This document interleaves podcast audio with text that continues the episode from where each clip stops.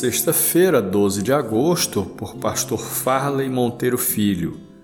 Salvos para salgar e iluminar. Assim resplandeça a vossa luz diante dos homens, para que vejam as vossas boas obras e glorifiquem a vosso Pai que está nos céus. Mateus 5, verso 16.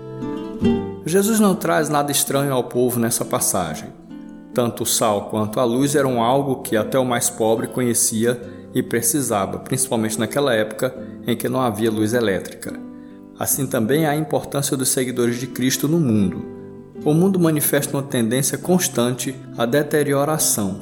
A igreja foi colocada no mundo com o papel de retardar esse apodrecimento. Daí a importância de vivermos e defendermos os valores bíblicos, para que o mundo não caminhe ainda pior.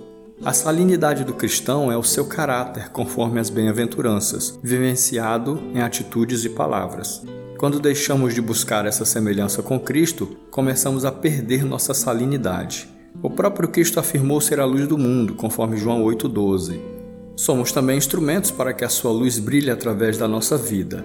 A luz é um símbolo bíblico comum da verdade. O cristão precisa crer, confessar, ensinar e viver as verdades de Cristo. Quando fazemos isso, nossas atitudes apontam para Cristo e Ele é então glorificado por aqueles que estão à nossa volta. Nossa luz não pode ficar escondida, nem perder o brilho. Não podemos deixar que a luz de Cristo em nós se apague. Não podemos nos acomodar e viver uma vida de religiosidade, de aparência apenas. É preciso viver uma vida cristã autêntica.